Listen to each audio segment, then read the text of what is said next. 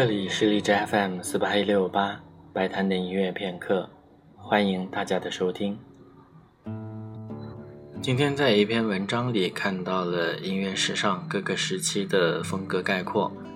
巴洛克时期，他所选的代表作是由维瓦尔第所写的小提琴协奏曲《四季》。《四季》在之前的节目当中曾经有过介绍。实际上，它是由四首小提琴协奏曲构成的。每一个协奏曲，它都有一个标题，分别就是春夏秋冬。然后每一首协奏曲有三个乐章。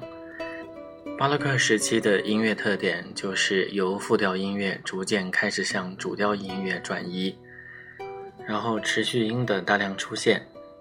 每一首作品的强弱对比也开始变得更加明显了。同时，在音乐的速度上面出现了渐慢。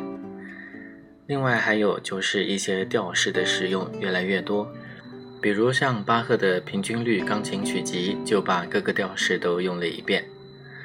所以在今天的节目当中，先给大家播放维瓦尔第小提琴协奏曲《四季》的第一首《春》的第一乐章。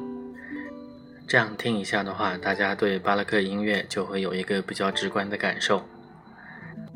第二首曲子是当代作曲家马克思·里希特对维瓦尔第四季的重新改写，选的同样是春天的一个乐章，这样大家就可以听到一首巴洛克风格的曲子是怎么变成一首现代风格的曲子。下面就请大家一起来欣赏维瓦尔第小提琴协奏曲四季的第一乐章，以及马克思·里希特所改写的四季春。